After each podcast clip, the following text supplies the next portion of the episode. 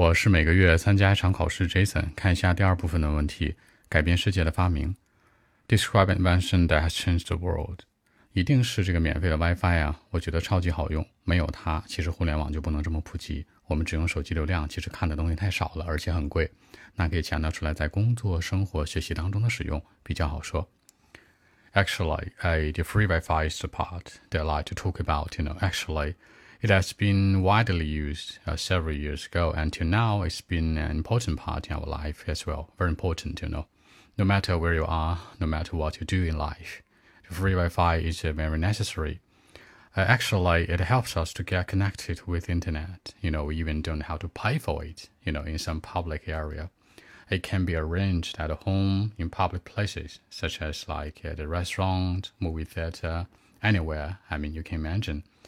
In fact, young adults are more likely to use it almost every day, from Monday to Friday, or even sometimes on Sundays and Saturdays. They have to finish the work according to it, you know.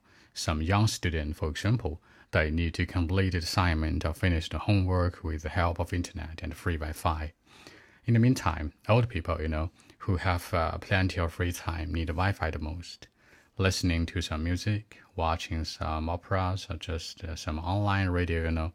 Very user friendly, by the way.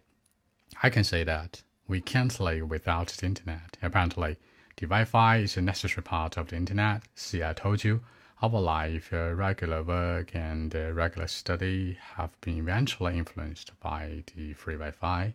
So that's it. 那广泛应用，it has been widely used. 无论在哪儿，无论在干嘛。 no matter where you are, no matter what you do in life，可以安排在，it can be arranged at。那完成作业，complete assignment，你也可以说 finish，但是 complete 更稳妥一些。更多文本问题，微信 b 一七六九三九一零七。